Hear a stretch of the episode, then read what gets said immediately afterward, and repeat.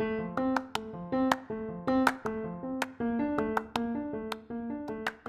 ッコさん、今日は、えー、よろしくお願いします。よろしくお願いします。はい、あのえっと僕の元職場の同僚ですね、はい、のアッコさんに今日はえっとポッドキャストに、えー、来ていただきまして、はい、お話をしていただく機会、本当にありがとうございます。よろしくお願いします。いや、こちらこそ本当にありがとうございます。こういった機会をあのあのいただいてすごい嬉しいです。いえいえ、ありがとうございます。えっと、まず、あの、アッコさんの簡単な自己紹介をですね、お願いしたいんですけれども、はい、はいあの、はい、よろしくお願いします。ありがとうございます。はい。はい。えっ、ー、と、私、あの、アッコと言います。えっ、ー、と、今は5歳の、えっ、ー、と、息子と、え夫の3人家族、えで、えっと、暮らしています。で、まあ、今仕事を、まあ、しながら子育てをしていて、まあ、仕事は、まあ、普段 IT 企業の小売部門で、あの時短勤務として働いています。うんで、あの、まあ、家族とね、過ごす時間もなるべく大事にはしていて、えっと、すごいね、自然が好きで、私は。うん、週末ほとんどこう、結構、今私横浜市に住んでるんですけど、森が割と森林公園が結構横浜ってたくさんあって、うん、えっと、まあ、いろんなその森林公園に出かけて、えっと、結構ね、長く、えー、過ごして、もう週末、日曜日は、毎週日曜日はそういったあの森林で過ごしています。こういった自然がちょっと好きな、えー、感じです。うんありがとうよくインスタグラムとかでね、はい、あの、はい、森行ったり、畑行ったりとか。そうです、そうです。あ、そうで畑行ったりとか、そうですね。あげてまね。あの、また同じ、そう、はい。あの、まあ、その、どえー、元同僚で、えっと、その畑をしてる人もいるので、あの、そういった有機栽培をすごくやってる人がいて、そういった人にこう呼んでもらって、子供と一緒にこの畑体験を体験させてもらったりとか、まあ、その、やっぱ自然っていう、まあ、ちょっと私田舎育ちなので、こういった自然に触れて、子供にも自然に触れていってほしいなっていうところで、結構やっぱ自然と触れ合って、ようにはしています。はい。ずっと、あれですか、関西出身ですよね。はい、はい、そうです。はい、もともと関西です、えー、と出身で、えっと、結婚を機に、まあ、30歳ぐらい結婚したんですけど、それを機に、うん、あのこちらの関東の方に来まして、まあ、それまではもうずっともう関西で過ごしていました。で、まあ、すごく田舎なので、あの滋賀県ってすごくあの琵琶湖がある大自然の中に育っていて、だからまあ今山とか森とかあのまあ水とかそういったものにすごくあの囲まれて、えー、幼少時代は過ごしていました。あそうなんですね。全然知らなかった。はい、なんかアッコさんのイメージは 完全に今ちょっとお見せできないんですけど、はい、あの、ファッションモンスターっていう、イメージがあって。そうです。すごい好きですね。ファッションも大好きです。うん、はい。ああ、そうだったんだ。はい。まあ、多分こう田舎で育ってた分、やっぱ都会にちょっと憧れてたっていうのもあって、まあ、それでこう、まあ、洋服とかでね、こう自分のなんだろう、表現をしたいっていうのもあったのかなっていうのもまあありますが、はい。なるほど、なるほど。はいはい、都会都会っ子じゃなかったんですね、そっかそっか。都会っ子ではないんですよ、実は。えー、はい子供のことももちろん考えながらも、はい、まあ、自分がやっぱり自然が好きだから、はい、今住んでる場所も選んだっていう感じですか、はいえーとね、本当はそうしたかったんですけど今割と住んでいる場所はそんなにこう自然に囲まれたところではなくて、うん、えっと、本当の葉山とかね逗子とかあの辺に住んでみれると一番良かったんですけど、まあ、ちょっと夫のねあの一応勤務先が一番近いというところで、えー、には、まあ、暮らしています。でもやっぱり将来的にはそういった自然に囲まれたところっていうところにやっぱり住んでみたいなっていうのはあります。うん。なるほど。いやすごいいいですよね、僕もあの結構周りに公園があるので、はいうん、コロナ禍ですごい助かって、自転車ずっと乗って、うん。とにかく公園巡りをしてたんですけど、ね、自転車好きですもんね。はい、そうそうそう、ま、ママチャリなんですけどね、今はね、普通に。あそう。そうなんですね。ねそうなんです。で、あの、アッコさんからもちょっと影響を受けて、はい、僕も先週末かな、はい、あの畑やってる友人がいたので、あの、畑、そう、あの、えっと、いろいろ野菜いただきに息子連れて埼玉の方まで行ってきて、あそうなんですよ。ちょっと影響を受けちゃいました。うん、あどうでしょうお子さんの時のそうそういったお子さんの反応ってどうでした？いや、すごい楽しそうにしてたし、やっぱそうですよね。う。うん、なんかなかなかこう土をね、こう手で触る機会って本当なくなっちゃってるんで。ないし、確かに。あのー、収穫の体験っていうのもね、うんうん、なかなかないしって感じですね。そうなんですよ。そうそう。完全にあれはアッコさんの影響を受けて、僕、あありがとうやらせたんですけど。いやいや、もうなんか私もその同僚とかそういう人がいてくれたから、その畑の体験とかも、うん、まあ、もともと私、その実家では確かにおばあちゃんとかが畑とかはやってたんで、もうあのやっぱちっちゃい子からその馴染みはあったんですけど、やっぱやっぱそういうのがあるんで、子供もね、実際それさせると、やっぱ食っていうものに興味を持ってくれたりとか、自分が取ったものをやっぱり食べたいとか、あの思ってくれたりとかするので、なんかやっぱ本当にこう、なんかいいな、自然にも触れられるし、食も考えていけるしみたいな。うんうん、なるほど、ありがとうございます。はい、なんか多分その今、はい、本当にまあ、僕も結構そうなんですけど、うん、子供中心の生活になっていて、うん、でやっぱりその、えっとまあ、ある意味独身の時と、うん、まあ、僕たち今産後をテーマに、あの活動してますけど、やっぱりその産後ってすごい変化があったんじゃないかなっていうふうに思ってまして、まあ、それが僕の今活動のきっかけにもなってるんですけど、えっと、で、まあ、うん。アッコさんも、えっと、まあ、ちょっとね、あの、産後がすごく大変だったということで、はい、実は今回、このポッドキャストを収録させていただきたいっていうお願いをしたんですけれども、はい、ちょっとぜひですね、許す限り、はい、あの、どういったご経験をされたっていうのをですね、あの、はい、お話しいただければなというふうに思います。はい、ありがとうございます。そうですね、もう私の、まあ、この産後っていうのは、こう、やっぱ産産後をどう過ごすかってすごくこう、まあ、考えさせられたというか、うん、産後をどう感じるかって、まあ、その人のもともとの性格とかももちろん関係してくるのかなってこう思ったんですけど、うん、私やっぱりこう結構割と神経質ですごく完璧主義なところが、まあ、完璧ではないけれども完璧主義のところが私こうしなきゃいけないよ。こうでないとダメだっていうところがすごくあって、まあ、産後それがやっぱりもろにちょっと出てしまったというか、うん、まあどうしても初めて第一子ということで、まあ、右も左もこう分からないまま、えーとまあ、する中で、まあ、こうより完璧な子育て、うん、失敗とか間違いはこう許されないってやっぱり思ってたところがすごくあってあの、まあ、例えば例で言うと何でしょうかね、まあまあ、母乳でまあ育てるっていうのがすごく大事とは言われているんですけどやっぱり、うん母乳ってその思ったほどちゃんと出なかったりとかするんで、そういう時はやっぱりこうミルクとかにやっぱり頼ったりしてもいいっていうところがあると思うんですけども、なかなかそれが自分の中ではこう許せないっていうようなところがあって、うん、なんだろう、もう本当に完全に母乳で育てて、もうあの、なんだろう。もうそれそれが一番のその子育てなんだって思ったりとか、まあ、例えばちょっとおむつがかぶれちゃったりとかしたら、まあ、私がこうケアが足りてないんだってこう思ってしまったりとかなんだろう。本当にこうもう少し気楽に考えられるとよかったのにもうやっぱりその協力だって夫に仰げたはずなのにこう本当に自分の殻に閉じこもってしまってこう自分だけがこう子育てをしなきゃいけないっていうようなあのことがやっぱりあったんですね。で、その、まあ、事前にその、産前に、まあ、いろんなその子供を産んだ時にどう心が変化するかっていうのも、こう、見てはいたんですね。うん、そういったドキュメンタリー番組みたいなもので。はい、で、すごくこう、ホルモンが、まあ、妊娠前にすごくハッピーだったホルモンがいきなりこう低下して、うん、まあそこがこう夫婦関係にね、こう亀裂を生んだりするぐらいこう低下するっていうは言われているのを見て、すごく気をつけなきゃいけないなとは思ってたんですが、実際自分が産後になった時に、やっぱり夫は良かれと思っていろんな手伝いをしてくれるんですけども、やっぱり完璧主義のが行き過ぎてしまって、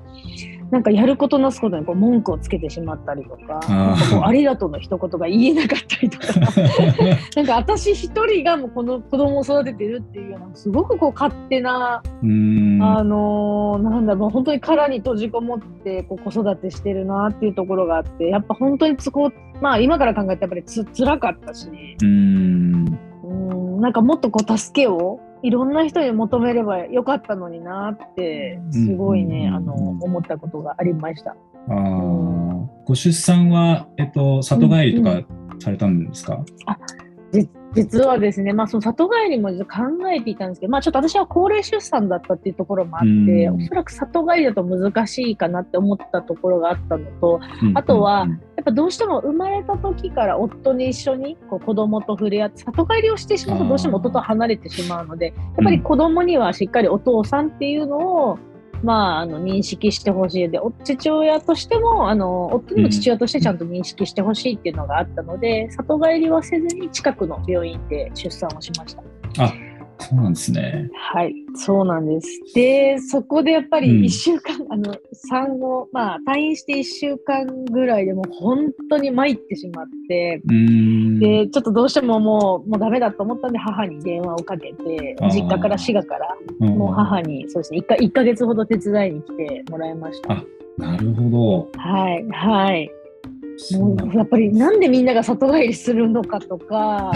すごくよく分かりました。あそういうことだったんだこんなに大変だったからなんだっていうのがすごいよく分かりました。あでも逆にすごいですね、なんかその、うん、あの旦那さんに一緒にいてもらうことの重要性っていうのを、まあ、自らそういう選択を選んだって結構すごいなと思ってて、はい、でなんでかって僕あの、えっと、産む前に第一子産む前にそのよく区でやってる、あのパパマ,、ママ教室みたいなのあると思うんですけど、はいはいはい、そこで一旦まあおむつの交換の仕方とか、ちょっとこう勉強するっていうか、すごい。行ったんですけど、はい、そこですごい、あのえっ、ー、とその担当されてる方が強調してたのが、うん、まあ、助産師の方だと思うんですけど、うん、あの不正のことをすごい強調してたんですね。すごいあのなんていうかふんわりした雰囲気の中かなりちょっとこう厳しい、あの、えっ、ー、と、あ、そう、厳しい、あの、表情をされて、えっ、ー、と、里帰りはいいんだけど、すぐに、あ、息子さんね。ごめんなさい、すいません。全然大丈夫ですよ。もうそういうね、日常の中、みんな生活してるって。ありがとうございます。すいません。いやいやいやいや。そうで、そこで、あの、里帰りいいけども、あの、なるべく早く帰ってきてくださいっていう、あの、要は、もうやっぱ不正が大事で、そこで、あの、えっ、と、まあど、どれだけ今後育児に、えーなんてまあ、手伝ってくれるとか、やっぱり、あの、意識が変わるので、なるべく小さいと、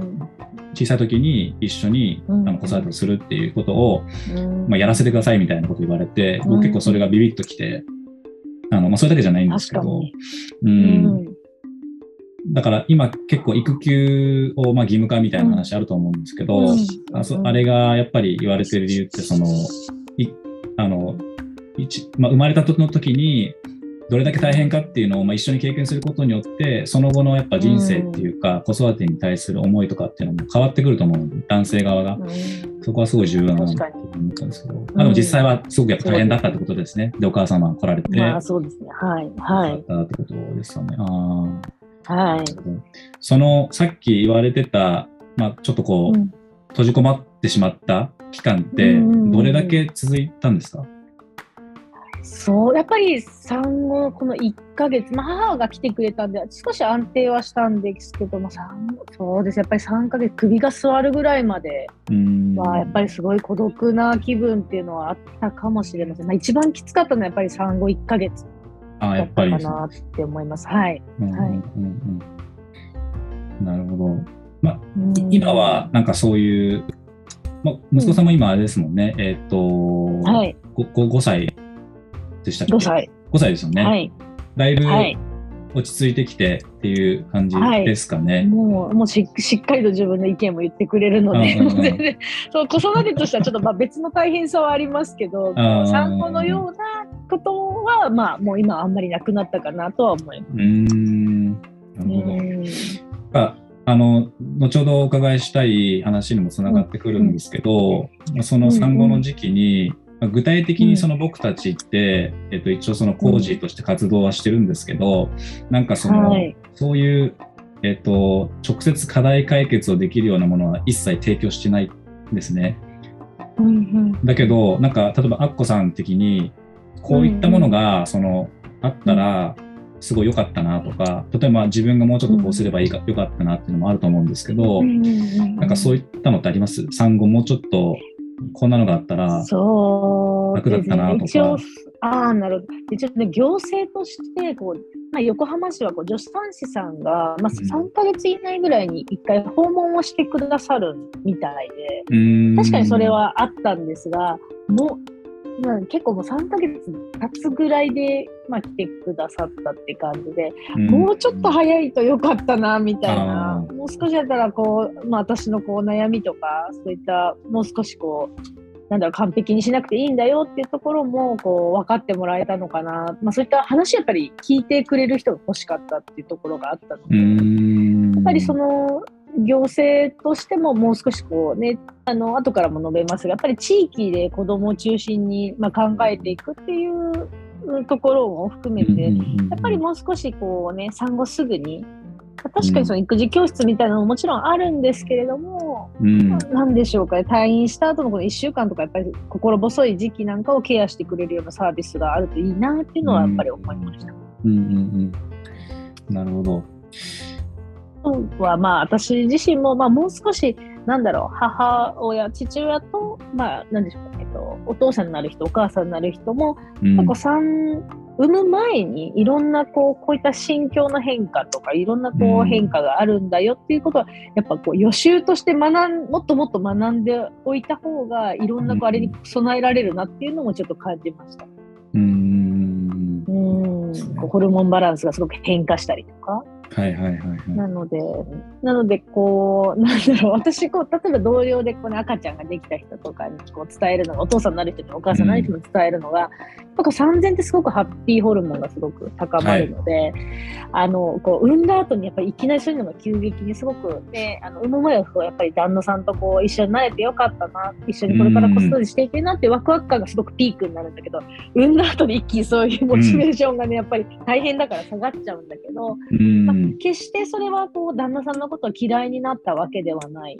そういったところはこうお父さんになる人にも伝えてるし、だからすごくちょっと、なんだろう、こう旦那さんに対して当たってしまったりとかそういうことあるけど、それは決して嫌いになったわけではないよ。そこは理解してあげてほしいってことをこう旦那さんにもなあのお父さんになる人も伝えてますしそのお母さんになる人もそういうことが多分予想されるからやっぱ旦那さんにこうね当たってしまうこともあって自己嫌悪にこうやって陥ったりとかするのでそうならないように、まあ、旦那さんそういうふうにホルモンが低下するから、まああのそういったことがあったら、まあ、ごめんねってこう前もってこうポジショニングっていうかね そういうのをしておくといいですよっていうことはこう伝えたりはしてます。なんかそういうきっかけ、まあ、であの大作さんがこうねこう地域の、ね、子育てのそのあれに参加されたみたいな感じでもっとそういう機会が3000にたくさん、うん、たくさんあるといいなっていうのもちょっと感じああなるほど。はいすごいですね。個人個人にその、旦那さんにも、パートナーの仲介役みたいなことを自らやってるってことですよね。それはすごいな。確かに。いやいや、なんか、やっぱりそういう結構苦労してる人が多いって聞いてます。やっぱ、むしろ産後の離婚、離婚率がすごく上がるっていうのをやっぱり産前に知ったときに、ああ、こういうことか、こういうとことがきっかけで、本当に、あの、こうなんかその、そういうことを知らないがために離婚してしまうとやっぱりもったいなかったりするし、うん、そういう理解があればねうまくいくものもあるわけだからと思って、うん、伝えたいおせっかいですが伝えたいいやいやいやそれすごい重要だなと思って、はい、僕もなんか伝えたいなと思う、はいまあ、距離感にもよると思うんですけどね。あのいやまあ確かに確かにねそういうのはあると思います。なんかあんまりネガティブなことを言いすぎると、ちょっとこう脅すような感じにもなっちゃうので、まあそうですよね。その伝え方すごい難しいなと思って、あのいつもやっぱ考えちゃうんですけど、まあでも、うん、どうしてもあとは男性まだまだやっぱり働かないと、あの、ね、お金も大事なのでそうするとやっぱり仕事漬けになってしまってこのずっと子育てをやっているお母さんとのこの、なんていうか、もう環境が全然変わっちゃうと思うので、ガラッと。僕もやっぱりずっとこう家にいて、例えば今2人子供いるんですけど、ずっと子育てし続けてると、やっぱどんどんどんどんこう苛立っていく自分がいるので。まあ確かに。それは間違いない。これ、オフィスに行って仕事してると、多分体感できないっていうか、うん、うんそこでこう、ね、あの2人の関係性っていうのがやっぱ悪くなっちゃうっていうのがすごく理解できることだなっていうのは本当に今になってよく理解してますね。そっかそっか、ありがとうございます。いや、ありがとうございます。はい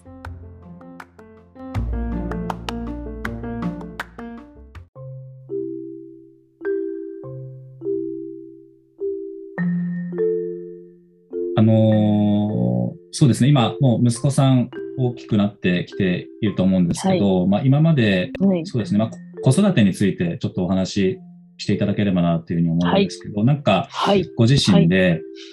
えー、まあ、苦労話もそうですし、まあ、工夫している、先ほどあった環境に触れてもらうとかですね、あの、ぜひ教えていただければなと思うんですけど、どういった子育てを、はい、はい、意識されてますか、はい、意識されえっと、そうですね。こう、なんだ、まあ、絶対ね、今大将さんがおっしゃってる、怒らないってのは絶対無理なので、うん、まあ、その、一応怒る前には、私がこう怒ったら子供にどういう影響があるかとかっていうのを考え、意識しながら、こう、おこまあ、怒るというか、叱るっていうことを意識してはいるんですけれども、まあ、なかなかそううまくは、まあ、いかないんですけど、うん、なんだろう、そうですね、もう怒らないようにするってなると、やっぱり結果的にすごいストレスが溜まってしまうので、うん、なんかこう一緒にこう解決方法の一緒に考えるっていうような感じで伝えるようにはしてはいるんですが、もうものすごく難しいなとやっぱり思っていて、うん、子供にどう伝えれば一番伝わるのかとか、っていうのはすごいありますね。でまあなんだろう。どうしてもこう親がね決めてしまいがちなこととかがやっぱりあったりとかするので、うん、まあ例えば、まあ、工夫とかすごい心がけてることっていうのはこうやっぱり子供にこう自分の意思で決めてもらうっていうところをすごく今大事にしていて答えをこちが出すのって簡単だけどそれはでもあくまで私の答えであってその本人の答えではないのでそのなんだろういきなり決めなさいって言われて本人が本当に困ってる場合はやっぱりそういった決断にすごい不安がある時っていうのはやっぱいろんな視点からじゃあこうやったらどうなるだろうこうやったらどうなるだろうじゃあこうしたらこうなるのかなみたいな感じでいろいろ2人で考えながら、まあ、子供が自分なりに答えを出せるように導き出せるようにっていうところをすごく心がけていますね。うん、あのそうですね。あそういったその子供が自分で責任を持ってこう行動ができる答えが出せるっていうところを、まあ、まずすごく気をつけているっていうところですね。あとまたちょっとこっち話は前後しますがその、まあ、怒ってやっぱりしまいがちなのでなんだろう怒る時に条件付きで怒らないようにはすごく気をつけてます。例えば、あの、あ、それをすると何々、クリスマスプレゼントもらえないよとか、そういう怒り方は、もうなんかまあ、ものでするっていうのをこうややめたり、あの、それをすると、まあ、こうなっちゃうよとかではなくて、あの、まあ、なんだろう、こうするとどどうなってしまうかっていうところをやっぱり意識して叱るようにはしてはいるんですけど、もうすごい難しいなと思って、難しいですね。あ難しい。あと、まあ、やっぱりジェンダーレスがすごく叫ばれている世の中なので、男の子だから泣かないとか、女の子だからこうしなきゃいけないとか、もうそこもすごく気をつけて伝えてはいます。すごいですね。そう、あの、そうですね。まあ、あとは、まあ、その産後、やっぱり自分がちょっとね、痛い、痛い目にあったというか、やっぱり完璧を追求しすぎたところがあったので、まあ、子育ては絶対完璧、答えはやっぱりないものなので、僕、とにかく完璧を追求しないっていうところ。あ、今日はもう私ちょっと、うん、お洗濯物干せただけでいいや、まあ、畳むのは明日でいいかとか、あの、まあ、ちょっとその家事とかにおいてももう完璧を追求しない。で、子育てに関しても毎毎日絵本を3冊読むとかではなくて、あ、今日ちょっと疲れているけど1冊読めたからいっかとか もうそんな感じで、そうですね、かんまあ、完璧にならないようには、まあ、心がけています。ああ、本当に大事ですよね。はい、あの、はい、僕も最近、いや、うん、あの、最近なんかウェルビーイングっていう言葉あって、まあちょっと流行ってるじゃないですか。はい。で、そのなんか第一人者の方で、えっと、言ってる、あのことがあって、やっぱり日本、まあ、これ僕の妻も言ってるんですけど、まあ、妻は台湾と日本のハーフなので、結構その日本のことを客観的に見てる部分があって、でよく言うんですけど、やっぱりあの日本の女性はすごいやっぱ負担かかりすぎてるっていうところで、まあ、子供を産め、産め産めって言われて、で、なんなら、あの、かつ社会進出もしろみたいな、まあ、働け働けって言って、まあ、なんかもう全てを本当にこう背負ってるような状態で、まあ、そんな中多分日本人特に真面目じゃないですか、比較的。やっぱりそこで自分を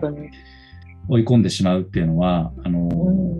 に辛い状況だなっていうふうに思っていて、うん、でも僕もなんか一応海外あの生活経験してたりだとか、うん、そうだね、うん、えっと、妻もまあ台湾出身なので、なんとなく、うん、えっと、その日本のこともなんか客観的に見ているので、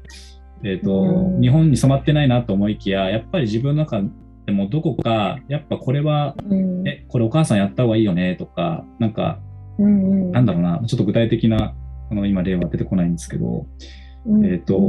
ちょっと自分の中でもバイアスがすごくあって、うん、だからそこを自らこう日々あのえっ、ー、と、なんていうのかな、アップデートしていくっていうか、自分の中でもこの男性像とか、まあ、女性像っていうのをこう、なんか壊していく作業を結構日々やってて、あのー、そうですね。でもやっぱその今、いろんな産後、大変なあの経験をしている人たちっていうのは、そこで、まあ、ある意味犠牲者になってしまっている人も多くいるんだなっていうのは、そういう感じてて、そう。なので、まあ、ウェルビーイング、その、お話をしてる人も、やっぱそういうふうに言ってたんですよね。はい、そうそう。うん。だからまあ、本当大変ね。そうです。はい。うんうんうんまあ、もう少しね、そう本当にこう地域でもいいし、なんかそういったサービス的なものでね、本当にこう、もっとみんなが子育てを楽しめるというか、安心して子育てができるような環境って本当にすごい大事だなって、やっぱつくづくこう思います、ね、うん。そうですよね。なるほど。まあ、今の話も、うん、えーと、ちょっとつながることでもありますけど、その、今の、まあ、社会っていう社会とか、うん、そうですね、まあ、地域に関してもそうですけど、先ほどもちょっとお話ありましたけども、今、アッコさんとしてどのように感じているか、はい、まあど、どういうふうに改善って言ったらちょっとおこがましいのかもしれないですけど、どうですかね、どういうふうに感じていらっしゃいます？そうですね。まあ、やっぱり、そのね、日本ってさっきね、大佐さんがおっしゃったように、こう、やっぱ結構やっぱこう完璧なものがやっぱり求められちゃったりとか、まあ、する中で、本当に子育てしながら、本当あの、まあなんでしょう、仕事しながらの子育てですごいやっぱり大変で、やっぱこう、なんだろう、どうしてもやっぱりパートナー、お互いにお父さんお母さんが協力して、まあ行かないといけないなっていうところも、まあありつつも、やっぱりもうちょっとその行政もその子供を持つ親に対するサービスっていうのを充実させてほしいっていうのもあって、まあ、例えばこう、うん、何でしょうかね、まあ、あの保育園、小学校上がるまでは、基本的にこう国の指針としては、まあ、時短勤務っていうのができますよってことなんですが、うん、むしろまあ、そその時短義務あることはすごくありがたいことで、むしろそれよりも小学校に上がった後、うん、今ですけど、小1の壁っていうのが実はあって、小学校に行った途端、時短勤務ってなくなっちゃうので、フルタイムに戻るんですよね。なるほど。で、そうなんですよ。で、それでやっぱりこう、フルタイムのお母さんが正社員っていうのも諦めて、結構パートタイムになる人がいるっていうのを結構知って、私はその、産後、育休復帰してそういうことがあるんだってことをニュースで知った時に本当にびっくりしてしまって、私も何かこう準備、私も再来年子供がね、小学生なん。で、本当にこう考えなきゃいけないなっていうのがあるんですが、まあ、例えば、まあ、行政としてもう少し時短勤務を、まあ、まあ、そそのためにはね、いろんなこう同僚たちからの、ね、協力、まあ、に支えられて、まあ、仕事していか、いくわけなんですが、まあ、行政としてもやっぱりこう、小学校3年生ぐらいまでは時短勤務をやはり延長し、まあ、させるとか、企業としてもそういった時短勤務を、小学校入っても、ある程度まではあの取れるっていうような風な制度をこう作ってほしいなって思ったりとか、あと、まあ、フルタイムに戻っても、やっぱり学童保育にね、預ける方っていうのがいらっしゃって、まあ、私も多分きっとそうなると思うんですけど、でも学童保育も結構ある程度早い時間までしか、あの預かってくれないっていうのもあって、うん、なんだろう、もう少しその辺のその時間の融通っていうのも、まあね、あの働くこうお父さんお母さんのために合わせてほしいなっていうのもありますし、まあ、それができないんだったら、まあ、実はこう私自身もこう、まあ、夢というか夢としてこうやっぱり8時とか9時とかぐらいまでこう預かれるような学童保育っていうのを作ってみたいなって思ってたことがやっぱ、まあ、ここ数年すごくあって、なかなか大変かもしれないんですけど、まあ、そういったこう子育てをするお父さんとお母さんっていうのを地域で支えていければいいかなっていうこうちょっとした夢っていうのも今本当はあります。ああすごいですね。はい、うん、そさ最近ですか？そういうふうに、はい、結構。おまあ、いわゆる産後明けてから、その、まあ、青の、あまあ、息子青って言うんですけど、うん、彼のクラスメートの、まあ、お兄ちゃんなんかがその小学校上がって学童に行ってるっていうのを聞いたときに、ああ、なんかなかなかその何時までしか預かってもらえなくてっていう話を聞いたときに、ああ、そういうことかと思って、こういろいろいろんなニュースとか文献とか漁っていたら、その小1の壁っていうことを知って、はい。これはちょっと大変だなと思って、何かこういうのを支えることっていうのはできないのかなっていうのは、ちょっと実はここ数年、すごいちょっと温めてる話ではありああ、そうなんですね。はい、はい。あの、もともと、アッコさんと僕、うん、まあ、えっと、はい、元同僚で、あの、とある企業を勤めていましたけど、はい、はい、比較的すごくその福利厚生が充実してる方なんじゃないかなと思うんですけど、そうですね。はい。そういった企業でも、やっぱりまだまだ、まあ、企業が、企業の責任じゃないとは思うんですけども、それでもまだまだやっぱり足りないって感じるところは、まあ、いっぱいあるっていうことですかね。そうですね。やっぱりこう、なんだ、この、ね、どうしてもその、まあ、うち昔グローバルな会社だったんで、なかなかローカライズってすごい難しいとは思うんですけど、やっぱりこの小1の壁のことを考えると、もう少し企業側としてもこういう現実は知ってほしい。実際にやっぱり今、小学校上がったお子さんをシングルマザーで育ててる人なんかもいて、やっぱりすごい大変だっていうのは聞いているので、うんなんかその辺ももう少し今なんとかならないかなっていうのはすごい思います。あそうなんですね。うんそっかそっか。それはあの小一の壁っていう言葉を、今日初めて僕も知りました。はいそうですか、うん、そうそうなんです。あの結構検索するとね出てきますそうそうですよね。ちょっと後で検索しようと思うんです。はい、まあ、まあ、本当にこんな感じで多分これからの子供を産もうとして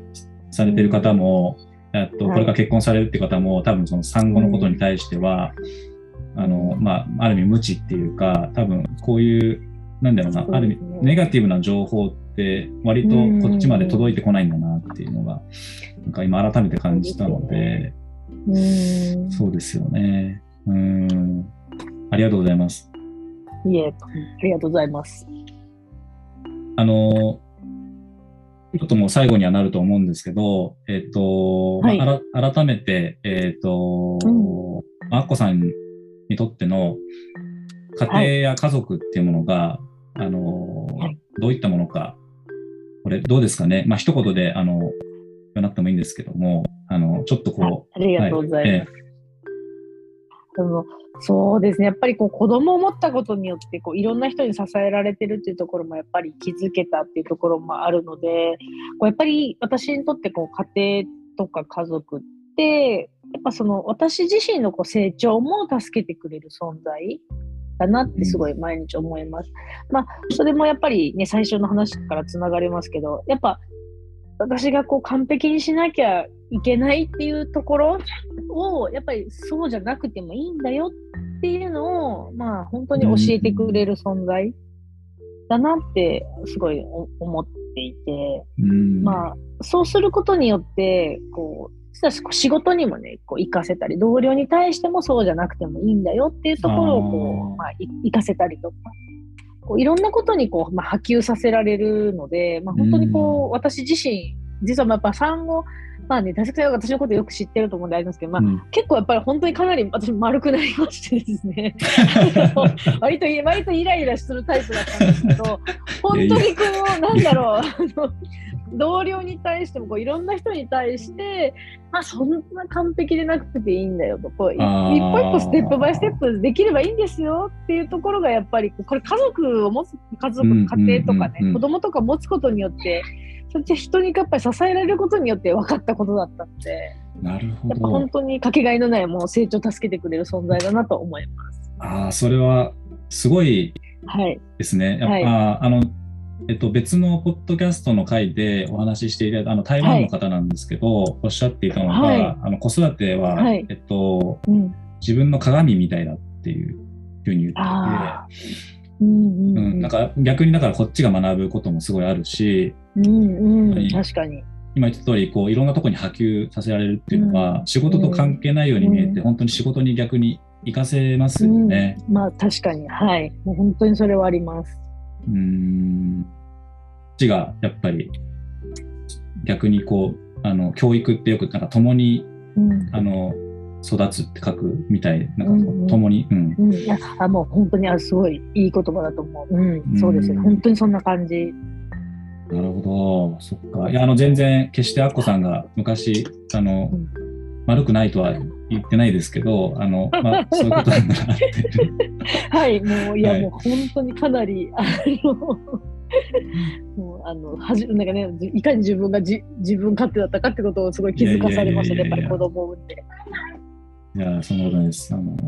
やでも本当にありがとうございます。あのいやいやとんでもない本当にすごいねこういった機会もらってすごいね嬉しいです。ありがとうございます。いえいえいえいえありがとうございます。まああの本当引き続きあの子育てはずっと続くと思いますので、どうかお体お気をつけていただいて。はい、ぜひありありがとうございます。はい、本当に、あの、本人のアアロマミストにもすごい毎日支えられてますので、本当にこう、あの、毎日朝こう、部屋にね、こう3回こう吹きかけるだけで、こう、なんでしょうかね、あのすごい、あ、今ストレスを、あ、た、溜めてるなってことを気づかされるので、すごくね、あの、助かってます。本当にありがとうございます。あの、本当に宣伝とかじゃなくて、あの、本当にすごいね、支えられて、ありそういったものをね、作ってくれて、あの、大作さんに感謝ありがとうございます。いやいやいや、すいません。いや、本当にあの、あれ、はい、あの、万人向けのものではないと思うんですけど、やっぱりあれ、まあ、はい、えっと、使っていただける方に関しては、やっぱその、ある意味、はい、えっ、と、なんていうか、まあ、シンボル的なものになるんじゃないかなっていうのを思って、はいまあ、そういう思いを込めて作ったものなんですけど、僕も結構あの、まあ、寝る前とか、まあ、朝もそうですし、まあ、仕事する時も実はそうなんですけど、えーと、はい、気持ちの切り替えにもなるかなというふうに思って、うん、あいやもう本当にそんな感じです。はい。うんうんうん。いやよかったです。ありがとうございます。本当に一日のスタートとして使わせてもらってます。本当にいつもありがとうございます。はい、これからもでもすごい頑張ってください。すごい励みになるので、本当に頑張ってほしいです。いえいえいえありがとうございます。こちらこそです。非常に学びになりました。はい、本当にありがとうございます。はい、お忙しい中。ありがとうございます。はい。ちょっと一旦じゃあここで切りますね。あ、はい。はい。